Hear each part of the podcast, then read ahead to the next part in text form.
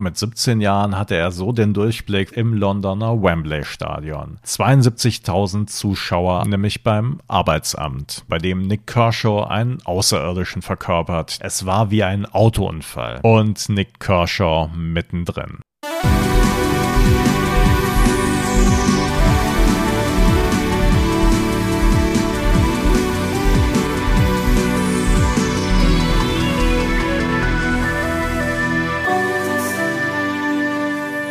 Boys of Summer, der 80er Podcast, ist zurück mit einer frischen Folge. Und nachdem wir uns in den letzten Wochen und Monaten mit den Charts, mit den Stimmen und mit den Musikvideos der 80er auseinandergesetzt haben, wird es heute wieder ganz konkret. Wir sprechen über einen Künstler, einen Sänger, einen Songschreiber und Multi-Instrumentalisten, der Mitte der 80er quasi aus dem Nichts auftauchte, mit seinen Songs und vielleicht auch seinem Haarschnitt und Style zu einem Idol wurde und erfolgstechnisch, naja, bald schon wieder verschwand. Die Rede ist von Nick Kershaw. Und er hat uns großartige Hits hinterlassen, als da wären Wouldn't It Be Good, I Won't Let the Sun Go Down on Me und natürlich The Riddle. Und selbstverständlich kannte diese Songs auch mein Kollege Alex Klug, als wir im Januar beim 80s Revival Event die 80er live eben jenen Nick Kershaw in der Düsseldorfer Arena bewundern durften. Mein Name ist Eckhard Moronde und ich kenne Nick Kershaw natürlich von Anbeginn seiner steilen Karriere. Seine Alben habe ich mir zwar erst später gekauft, aber die zum Teil aufwendigen Musikvideos haben mich schon damals regelrecht fasziniert.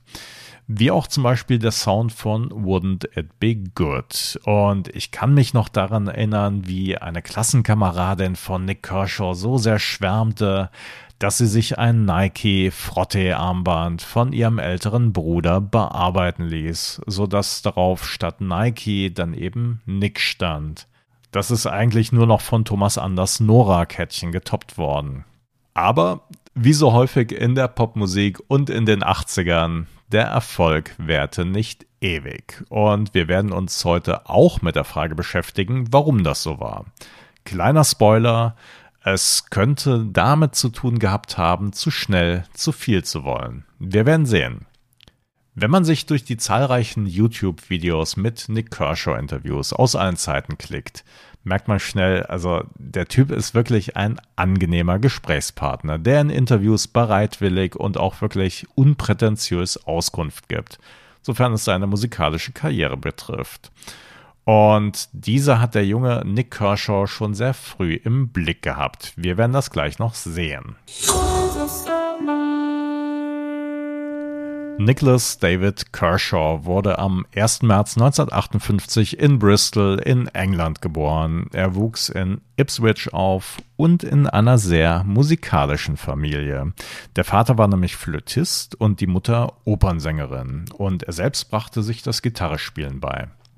Mit zehn Jahren stand er das erstmal auf der Bühne und ja, mit 17 Jahren hatte er so den Durchblick von dem, was er mal machen möchte, dass er einfach die Schule verlassen hat. Er wollte nämlich in Bands spielen.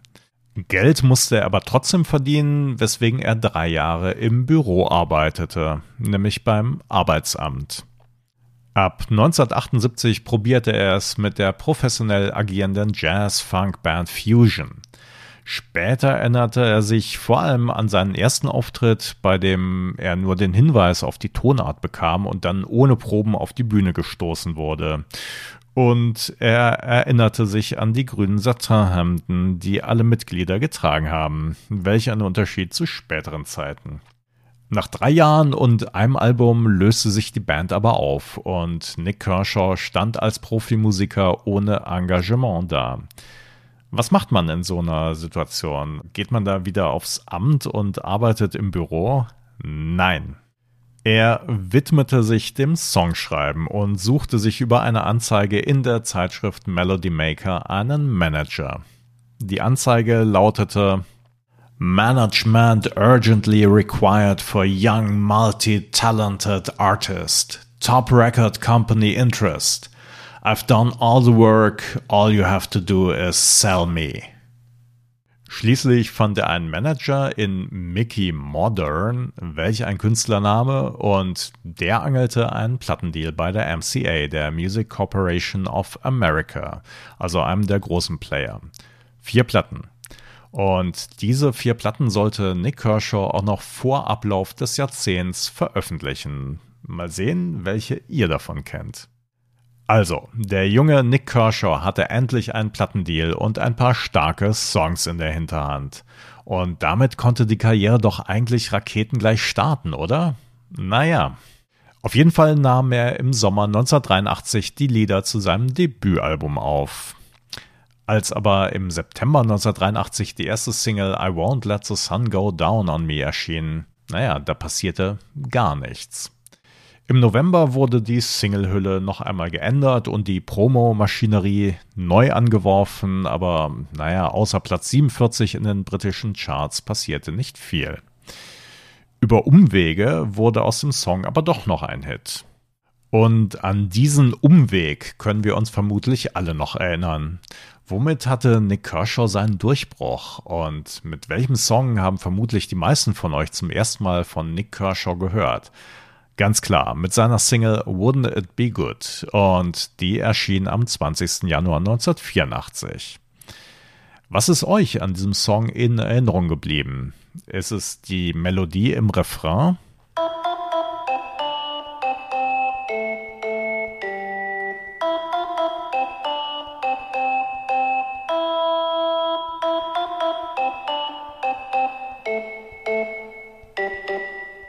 Oder ist es vielleicht diese Melodie in der Strophe oder ist es der Gitarrensound, der an den Sound von Queen-Gitarrist Brian May erinnert und der aus so verschiedenen Lagen besteht, die übereinander gelegt wurden? Vielleicht ist euch auch das Musikvideo im Gedächtnis geblieben, bei dem Nick Kershaw einen Außerirdischen verkörpert, der Klamotten trägt, in denen ein anderer Film abläuft.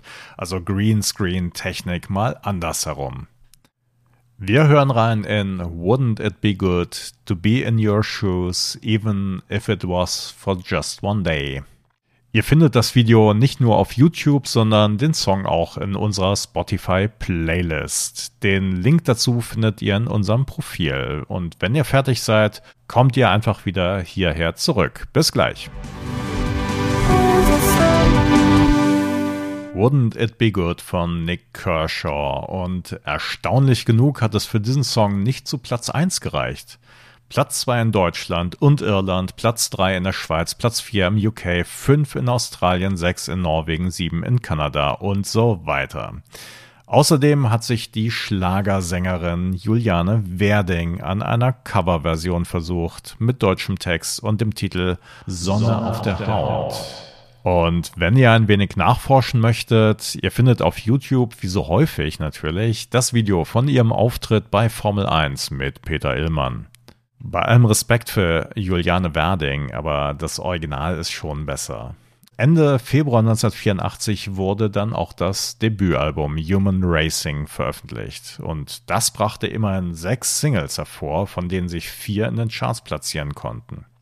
Eine von diesen Singles war I Won't Let the Sun Go Down on Me. Wir hatten es schon gehört, da gab es bereits im Jahr zuvor zwei Anläufe, aber nach dem großen Erfolg von Wouldn't It Be Good wurde die Single ein drittes Mal aufgelegt. Und jetzt klappte es so richtig. Also Chartsplatzierung im UK auf Platz 2, in Deutschland auf Platz 12 und der Rest Europas irgendwo dazwischen. Was bei dem Song auffällt, ist natürlich diese fröhliche Synthesizer-Melodie. Die kann ich jetzt auf meinem Handy nicht nachspielen, deswegen hört euch den Song an, aber achtet mal auf den Text, denn der handelt von nichts anderem als im Kalten Krieg. Und da heißt es, Old man in stripy trousers rule the world with plastic smiles. Also alte Männer in gestreiften Hosen regieren die Welt mit Plastiklächeln. Und Forefinger on the button, is he blue or is he red? Zeigefinger auf dem Knopf, ist er blau oder ist er rot? I won't let the sun go down on me. Ihr findet den Song wie immer bei uns in der Spotify Playlist. Bis gleich. Nick Kershaw hat also endlich Erfolg mit seinen Singles und mit dem Album und da er gerade einen Lauf hat, geht es im Schweinsgalopp weiter. Der Titeltrack Human Racing wird im September 1984 als letzte Single aus diesem Album veröffentlicht und im November 1984 steht bereits das zweite Album The Riddle mit der gleichnamigen Leadsingle in den Läden. Und den Song kennen wir natürlich alle. Diese irische Folk-Melodie, die man bei allen Gelegenheiten mitpfeifen kann, ist einfach unverwüstlich. Der Text wiederum löste einige Spekulationen aus. The Riddle, also das Rätsel, blieb für viele Hörer rätselhaft. Und Nick Kershaw klärte später auf, dass es tatsächlich überhaupt keine beabsichtigte Bedeutung gibt. Die Worte sind einfach eine Leitstimme, die zusammengeworfen sind, um zur Musik zu passen.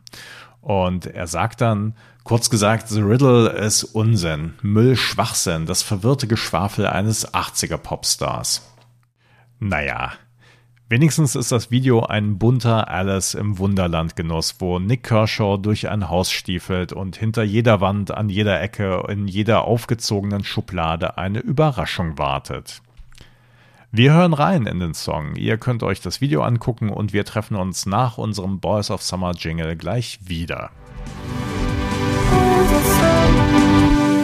The Riddle von Nick Kershaw und zu den größten Geheimnissen der 80er zählt, warum es dieser Song mit dieser Monster Hook, die ja im kollektiven Gedächtnis verankert ist, in keinem Land auf Platz 1 geschafft hat. Platz 3 im UK, in Irland und Portugal, ja, aber nirgendwo die Pole Position.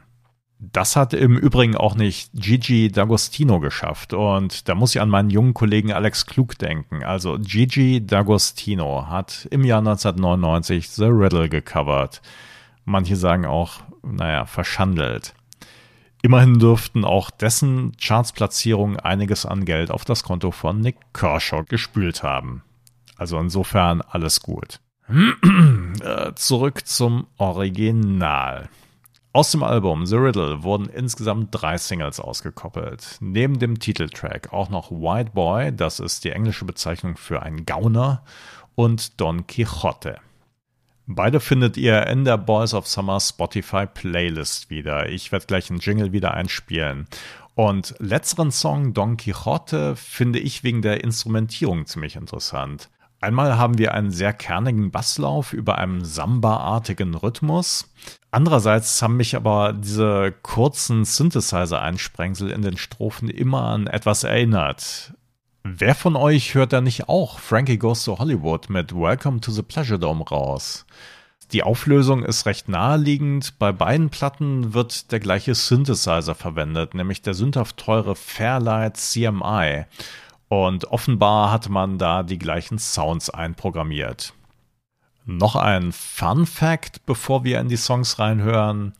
Bevor er einen Text zu Don Quixote geschrieben hatte, hat Nick Kershaw den Refrain immer als Gorgonzola gesungen, bis ihm dann die Idee kam, einen Text über den Ritter von der traurigen Gestalt zu verfassen. Wir hören rein, einmal White Boy und dann Don Quixote. Don Quixote erschien im August 1985 als Single und da hatte Nick Kershaw gerade seinen größten Triumph erlebt. Er war nämlich Teil des Live Aid Konzerts im Londoner Wembley Stadion. 72.000 Zuschauer allein in London. Zeitgleich in Philadelphia in den USA waren es sogar 89.000 Fans, die die Rock- und Popgrößen von damals feierten und dadurch mithalfen, Geld einzusammeln für die von der Hungerskatastrophe betroffenen Menschen in Äthiopien. Und Nick Kershaw mittendrin. Sein Auftritt beginnt um 14.22 Uhr nach Elvis Costello vor Sade und er darf immerhin vier Songs spielen: White Boy, Don Quixote, The Riddle und Wouldn't It Be Good und er ist einfach furchtbar aufgeregt. Und zwar so sehr, dass er bei letzterem Song in der zweiten Strophe den Text vergisst. Er erzählt das später in einem Interview, wie er in seinem Kopf diese Stimme hört. Du wirst den Text vergessen. Du wirst die erste Strophe nochmal singen. Und es ist alles bei YouTube, wie er selbst auch weiß. Aber es sind noch andere Dinge, die ihm und anderen im Gedächtnis geblieben sind. Einmal der schlechte Sound auf der Bühne. Da sagt er, es war wie ein Autounfall. Dann sagen andere, ja, seine Pluderhose, die er anhatte, die war schon sehr speziell. Und zuletzt dann die Rückfahrt aus dem Stadion, wo hinter ihm im Minibus David Bowie sitzt, sein großes Idol aus vergangenen Zeiten. Und er bekommt keinen Laut heraus, weil er so aufgeregt ist. Letztlich wird dieser Auftritt als der Höhepunkt seiner noch ja, relativ kurzen Karriere durchgehen. Denn zurück zu Don Quixote, das war im September 1985 die dritte Single aus dem Album The Riddle und damit war Nick Kershaw das erste Mal blank. Jedenfalls hatte er noch kein fertig geschriebenes Album in der Hinterhand. Und irgendwie schien ihn auch ein wenig das Glück zu verlassen. Wir sind jetzt also in der zweiten Jahreshälfte 1985 und im November dieses Jahres erscheint die Leadsingle aus dem kommenden Album, nämlich der Song When a Heart Beats. Kennt ihr nicht? Naja, besonders eingängig ist das Stück tatsächlich nicht, eher schon vertrackt. Obwohl auch poppig. Aber das Gitarrensolo, naja, das geht schon eher als experimentell durch. Platz 14 in Irland ist noch die beste Platzierung und in Deutschland kommt When a Heart Beats nur noch auf Platz 55. Wir hören rein, ihr findet den Song in unserer Spotify Playlist. Bis gleich. When a Heart Beats und schauen wir uns mal Singlecover und das Video an, dann sehen wir, dass Nick Kershaw seinen auftupierten Nackenspoiler hat abschneiden lassen. Und vielleicht ist es ihm wie Austin Powers gegangen, dem sein Mojo gestohlen wurde. Spaß beiseite. Jedenfalls stellt sich weder bei dieser Single noch beim folgenden Album Radio Musicola der Erfolg der ersten beiden Alben ein. Da stellt sich natürlich die Frage, woran hat's gelegen? Nick Kershaw selbst mutmaßt später, dass die schnelle Veröffentlichung von The Riddle der Grund gewesen sein könnte. Also im Sinne des Marketings war es natürlich schlecht, so schnell schon das Nachfolgealbum von Human Racing zu präsentieren. Also zwischen den beiden Alben lagen nicht einmal neun Monate anstatt den Erfolg auszukosten und die Aufmerksamkeitsspanne, solange es geht, aufrechtzuerhalten. Er sagte in der Rückschau, naja, ich konnte die Aufmerksamkeit der Fans nicht halten. Zwei Alben in neun Monaten waren eine dumme Idee, weil das nächste zweieinhalb Jahre dauerte und viele Leute das Interesse verloren und woanders hingegangen sind, was völlig okay ist. Und die Musik hat sich ein wenig verändert und ich habe es selbst produziert. Das könnte auch ein Grund gewesen sein. Das heißt also, er schätzt die Sache ganz realistisch ein, anstatt anderswo einen Schuldigen zu suchen. Insgesamt ist Radio Musicola nicht ganz so eingängig wie zuvor und naja, außerdem hatten sich die Zeiten geändert, die Fans, die Mode, die Musik und damit war Nick Kershaw nicht mehr der heißeste Act im Geschäft. Wir hören nochmal in den Titeltrack rein, Radio Musicola, und hören uns gleich nach dem Jingle wieder. Radio Musicola von Nick Kershaw. Und wir haben es schon gehört, an den ganz großen Erfolg konnte der Brite damit nicht mehr anknüpfen. Und bis er danach wieder neue Musik veröffentlichte, dauerte es bis 1989. Das Album hieß The Works und der Entstehungsprozess dauerte fast zwei Jahre. In einem Interview aus dieser Zeit sagt er, im April 1987 beendete ich die Tournee, danach schrieb ich Songs für das neue Album. Im August desselben Jahres ging ich nach Los Angeles, um in vier Monaten mit dem Produzenten Peter Wolf das Album The Works aufzunehmen. Zurück in England hörte ich mir das Album an und entdeckte, dass ich es hasste. Ich hätte dieses Album niemals promoten können. Wie hätte ich den Leuten sagen können, es ist ein großartiges Produkt, kauft es, wenn ich es selbst nicht gekauft hätte. Also schrieb ich schnell noch zwei weitere Songs, darunter One Step Ahead. Und ich habe mit Julian Mandelson in London noch einmal viel überarbeitet. One Step Ahead, der Opener des Albums The Works von 1989. Wir hören an dieser Stelle auch noch einmal rein. One Step Ahead von Nick Kershaw. Und seine Aussagen über den amerikanisch-österreichischen Produzenten Peter Wolf bzw. Peter Wolf sind auch sehr interessant. Er sagt, amerikanische Produzenten sind es gewohnt, die totale Kontrolle über ihre Produktion zu haben. Aber ich wollte selbst ein Mitspracherecht bei meinen eigenen Songs haben. Amerikaner wollen vorhersehbare Songs und Sounds, während ich das Gegenteil gewählt habe. Wir haben in diesem Studio wie Katze und Hund gekämpft. Wir haben uns ständig gestritten. Am Ende haben wir uns entschieden, einen Kompromiss einzugehen, aber mit dem Ergebnis, dass keiner von uns mit dem Endergebnis zufrieden war.